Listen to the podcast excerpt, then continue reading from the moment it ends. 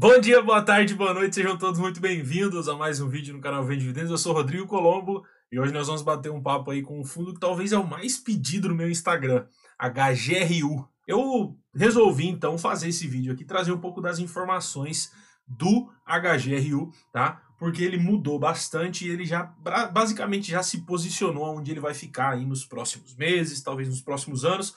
Não sabemos se ele vai avançar além disso e eu já vou explicar para vocês. Bom, o fundo HGRU ele é um fundo de 2018, então ele não é um fundo de agora. Ele já tem aí basicamente dois anos. A gestora é uma das gestoras que eu mais gosto, né? Credit Suisse, uma das gestoras que para mim são as mais experientes no mercado no Brasil é a gestora que eu mais curto os fundos, então aí já tem um ponto positivaço, né? Uma gestão é, experiente já conta demais. Então a gente vai para alguns números aqui do HGRU. Hoje é, ele tem um, um, ABL total, né? Área bruta locável total em metros quadrados de 241 mil metros, tá? Uh, um, um valor de mercado do fundo de 1,6 bilhão tá? Enquanto o valor de cota de patrimônio está 107, o valor de mercado está 108. Hoje, no dia em que eu falo aqui com vocês. Ele tem 36 mil cotistas aproximadamente e pagou no último mês aí um rendimento de 68 centavos por cota. Por que, que eu falei no começo que talvez ele é, é, é, é onde ele vai parar aí por um bom tempo? Porque o fundo lançou uma emissão, para quem não sabe, ele tinha um imóvel só, e ele lançou uma emissão e, bum, estourou comprou vários imóveis, o fundo aumentou aí em várias vezes. Eu vou explicar um pouco para vocês hoje. Primeira coisa, comentários do time de gestão. Eu geralmente não leio, mas eu acho importante eu ler alguns detalhes, porque a gente está passando por esse período de isolamento, esse período de coronavírus, e tem alguns detalhes importantes aqui para a gente ver o que uma gestão faz, né? A gente vê o, o, o que a gestão está fazendo. Durante o mês de março foi possível verificar uma grande volatilidade no mercado acionário e na indústria de fundos imobiliários. O aumento do número de casos do coronavírus e a expectativa quanto ao seu impacto econômico tem gerado um forte sentimento de aversão ao risco, incertezas e instabilidade nos preços dos ativos no mercado secundário. Com isso, divulgamos um fato relevante sobre as principais diretrizes da gestão. Eles divulgaram no dia 27 de março. E aí aqui vem a parte legal do que eles fizeram. Né? Em função desse cenário, e apenas durante esse período, organizamos os comentários do time de gestão em três tópicos. O primeiro, resultados e rendimentos. O segundo, carteira de mercado. O terceiro, é, resumo de informações tá? E o quarto, aquisição do Santo Alberto. Eles colocaram três tópicos e colocaram quatro aqui, tá? Porque eles colocaram é, dois juntos e aqui eles mensuraram errado, ok? Então aqui eles falam né, da compra de, do, do Santo Alberto, que foi a última compra que eles fizeram. Eu quero vir um pouquinho aqui para baixo. No mês, o fundo teve resultado de 6,4 milhões e um acumulado no ano de 20 milhões. Até o momento, o fundo não sofreu nenhum impacto. Em resumo, está recebendo seus aluguéis normalmente. Como comentado no fato relevante, a política de distribuição de rendimentos, que costuma ser baseada em poucas alterações durante cada semestre, esta foi alterada nesse período de maior instabilidade para refletir em cada mês os possíveis impactos decorrentes da operação do fundo. Importante ressaltar que não existe previsão de suspensão de pagamento de rendimento. Então, até agora, não há previsão de suspensão, o fundo continua ok, continua igual. E aqui embaixo vem um ponto importante. Com isso, é, mensalmente analisaremos o resultado do fundo incluindo todos os potenciais impactos na carteira e visando uma distribuição próxima a 100% dos resultados auferidos no semestre. Acreditamos que, na maior parte do tempo, devemos manter a distribuição de rendimento próximo ao limite mínimo obrigatório de 95%. No entanto, nos momentos de maior pressão de caixa, acreditamos que devemos aumentar a distribuição para 100 e preservando as reservas de lucros, acumulando apenas para eventos não previstos. Então, a gente já vê que a estratégia da CSHG está indo diferente do que o XPML, do que outros fundos. Ao invés deles reduzirem, eles vão pagar mais do que pagariam normalmente, tá? Para quê? Para entregar o máximo possível enquanto está entrando, porque eles não sabem se amanhã ou depois vai parar de pagar. Então, pelo menos se amanhã parou de pagar, eles estão entregando mais, entregaram mais aí, é, e não vai fazer tanta diferença ter o caixa, tá? Então, eles vão manter o dinheiro que eles têm das emissões e vão entregar o máximo possível, ficar com aquele caixa que eles já têm. Então, eles não vê motivo para aumentar esse caixa, ok? Então, essa é a primeira. É, é, o primeiro detalhe. Depois a gente vem aqui para baixo, carteira e mercado. Eu não vou ler essa parte porque só explica que o time de gestão, a princípio, não está fazendo nada, ele está apenas analisando e conversando com as empresas, tá? Então nada mudou, eles não têm tanta informação relevante nessa parte. Pois a gente vem aqui resumo de informações. Essa parte é importante. Aqui eles trazem basicamente os locatários, os setores e as porcentagens da receita de locação contratada, tá? A gente vai entrar num ponto importante. Hoje, 60% da receita vem do Big, tá? No setor de supermercados, ok? Rodrigo, é um ponto importante porque os mercados não estão fechando. Sim, é um ponto importante porque os mercados, né, por serem é, necessários, não está sendo fechado, as pessoas estão indo comprar. Porém, não estão comprando da mesma forma, né? As pessoas estão é, comprando em, em, lojas menores, estão deixando muitas vezes de ir em grandes shoppings, de grandes mercados para fazer essas compras. Então, mesmo que continue operando, continue de portas abertas, o mercado em si talvez não vai vender tanto, né? Então vai sentir o mercado sim, mas talvez isso para o fundo seja relevante, porque se o mercado pelo menos conseguir se pagar, né, ele vai conseguir levar isso aí. Depois nós temos o setor que é um pouco mais difícil dentro do HGRU, que é educação, né? Acaba que as faculdades foram fechadas e não tem previsão para ser aberta. Um ponto importante: 2, 25% da renda do HGRU vem da Edux. A Edux é uma empresa da Bolsa de Valores e a gente tem acesso aos seus números. Isso é importante porque a gente consegue ter noção do caixa, do que existe lá, do que a empresa tem feito, se a empresa está endividada, se a empresa está em situação de risco, tá? Que é a IBMEC, que é o, o, imóvel que eles tinham já no Rio de Janeiro, que já era deles antes quando o fundo só tinha esse imóvel, depois todos os imóveis vieram é, nessa segunda emissão. E a Estácio, tá? E aí, para complementar essa explicação para vocês, eu trouxe esse documento que é um informe do quarto trimestre de 2019 da Edux, tá? Na posição de caixa. Então aqui, a posição de caixa e disponibilidades totalizou 609 milhões no final do quarto trimestre de 2019. Como eu não estou analisando ela aqui, eu não vou falar sobre outras informações. Só que a gente sabe que no final do ano a empresa tinha é, 609 milhões em caixa, em disponibilidade, então em dinheiro para utilização. E aqui fala também que Uh, ela tem algumas dívidas, mas bem tranquilas, né, comparado ao que ela tem guardado. E aqui em cima fala em eventos, aqui embaixo fala em eventos subsequentes. Eventos, o que, que é? Dinheiro que ela tem para receber do FIES, dinheiro que ela tem para receber do governo. Não sabemos se vão receber, afinal o governo está também passando por essa crise assim como todo mundo, né? Então a gente não sabe se vai vir esse dinheiro do FIES para a empresa, se esse caixa pode aumentar ou não.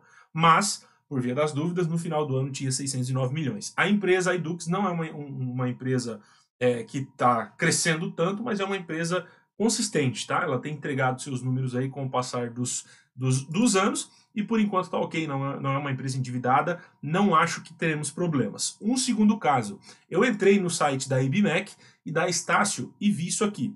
A IBMEC, a Estácio né, e a Edux têm muito é, muita faculdade, graduação, pós-graduação online, né? O que não afetaria tanto os prédios, porque os prédios é o pessoal que vai lá fazer o presencial.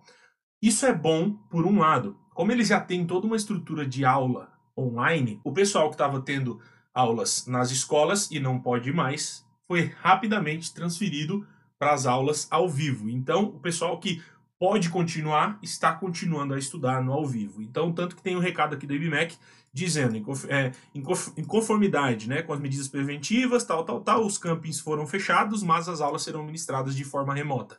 Quando uma faculdade não tem né, um sistema EAD pronto, isso demoraria. Como ela já tem, eles já estão desde março é, com todos os alunos presenciais tendo aulas no ao vivo, tá? Então isso faz com que os alunos consigam se manter tendo aula e conseguem manter a saúde financeira da empresa que vai poder honrar com seus compromissos nos meses.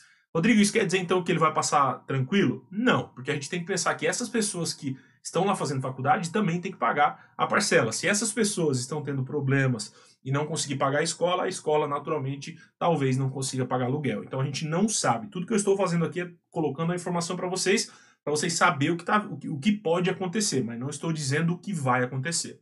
E depois nós temos é, da, da, da Laureate, Laureate, acho que é Laureate, que é 10% aí, que foi a última compra, que é no IMB, tá? No Morumbi. Depois eles têm também fundo de varejo, SPVJ, que é basicamente aí mais uns 10%, mais uns, uns 5, 6% do fundo, tá?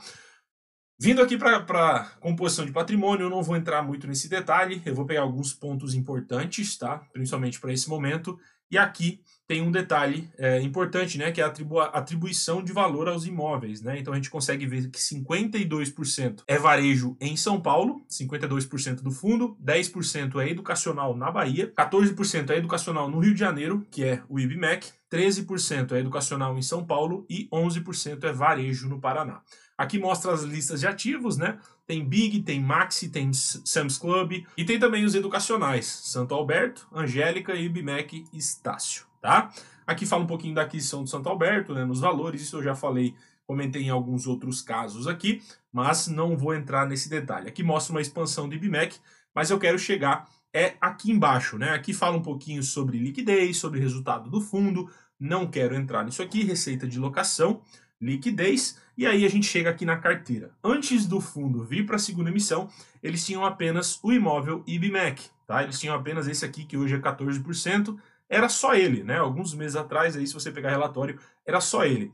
Todos esses vieram nessa segunda emissão. Então o fundo deixou de ser um fundo mono para ser um fundo multi-multi, ok? Então ele cresceu, é, diluiu riscos, né? Nessa situação, diluiu riscos nesse, nesse dilema. Para mim, um dos problemas dessa diluição de risco foi ter 60% locado para uma empresa só, que é o Big, né? Mesmo que sejam vários várias bandeiras é uma empresa, que é o Big. Então isso é, é meio que é, ter 10 imóveis locados para uma empresa só, nesse momento que nós estamos passando, pode ser um problema, porque se aquela empresa tiver um problema, 60% do HGRU vai ter problema, tá? O educacional tem problema, mas talvez são empresas que conseguem fazer um caixa maior, um fluxo de caixa maior e conseguem se manter mais. Agora, os mercados podem ter problemas sérios se não conseguirem pelo menos girar o seu estoque. Então você imagina, quantidade de produto estragando, quantidade de produto vencendo, se eles não estão conseguindo girar o seu estoque de forma correta, podemos ter problema. Então fique atento a esses detalhes.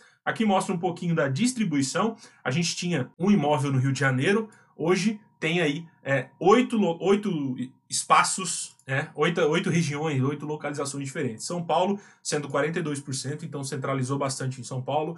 Rio de Janeiro, Curitiba, Salvador, Campinas, São, Bernardo, São José dos Campos e Cotia. Então diversificou bem legal, passou a ser um fundo bem diversificado, bem legal. A gente tem revisionais de contratos e vencimentos que vencem aí, né? É, aqui, ó, 88, 90% são contratos atípicos, então vence aí 23, 2023 para frente, revisional também 2023 para frente, né, por serem atípicos, reajuste 80% ao IPCA, 90% atípico, 11% contratos típicos, então para essa situação que nós estamos agora, talvez seja necessário é, uma maleabilidade, mas também os contratos estão salvos, né? Então a, a CSHG tem aí um, um, um, é, um, histórico de fazer bons contratos e conseguir resolver bem com seus inquilinos. Ela coloca inquilinos bons que ela tem contato forte, isso é muito bom.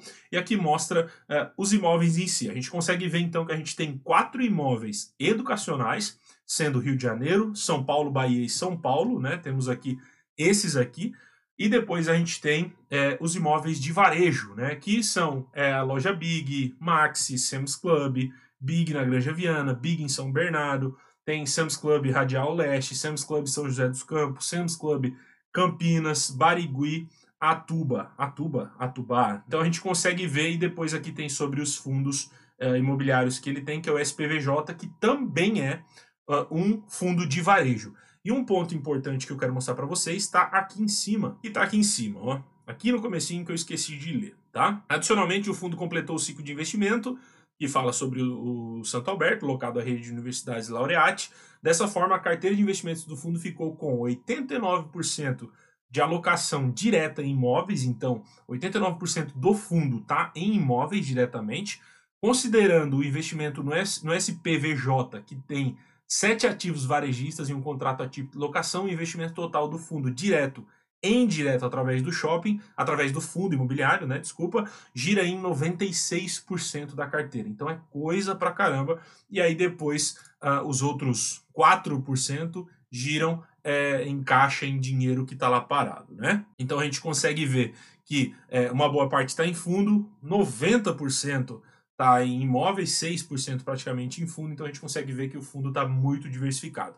Agora, minha opinião, tá? Eu acho que o HGRU saiu da, da, do limbo, né? Saiu de um imóvel desconhecido e passou a ser um imóvel com potencial enorme. Obviamente que essa crise vai bater em todo mundo, essa crise vai trazer problemas para todo mundo, ter uma gestão boa na frente dá um pouco de paz. Eu ainda não tenho HGRU, iria entrar agora, mas como estou de fora, não vou entrar nesse momento por ser é, por não estar tá muito diversificado na questão dos contratos, não acho que seja o momento para entrar. Acho que é melhor eu aguardar e ver como vai ser, mesmo confiando demais na CSHG. Se você já tem HGRU, não venda, não faça nada, aguarde, fique tranquilo. A CSHG tem um histórico muito bom pelas crises, consegue passar por elas tranquilamente, tem uma força muito grande com os inquilinos que ela coloca dentro dos seus imóveis, então ela não coloca qualquer um. Ela geralmente consegue fazer um, um filtro muito bom e ela tem pessoas responsáveis para colocar nesses imóveis. Então eu não acho que nós, né, nós, quando eu falo nós, somos todos nós mesmos, mesmo eu não tendo HGRU, não acho que teremos problemas. Se houver, assim como qualquer fundo está passível nessa situação, acredito que a Credit Suisse e a CSHG têm poder o bastante para passar. Só por ser atípico, não dá para dizer que não vai passar, porque se a empresa não tiver como pagar, ela não vai pagar. Né? Mas aí a Credit Suisse vai ter o jogo de corpo para chegar e negociar e fazer com que isso seja resolvido, ok? O, o, contrato atípico dá um pouco mais de segurança, porque romper contrato vai ser difícil, mas isso dá um pouco mais de maleabilidade para ela negociar com uh, os inquilinos, né? Dar ali alguns meses de carência, baixar um pouquinho, né? Para que os caras consigam pagar e depois volta a pagar normal. Então, fique tranquilo, fique em paz se você curte do HGRU. Deixa aqui nos comentários para mim, fala se você está tranquilo, fala se você está com medo, quantos por cento da sua carteira tem. Se você ainda não está e está pensando em comprar, também deixa aqui embaixo para mim que eu quero saber, quero saber o que, que você está pensando sobre o HGRU, porque eu já estava pensando em entrar, mas agora eu vou dar uma guardadinha. Um abração, gente se vê nos próximos vídeos e até mais.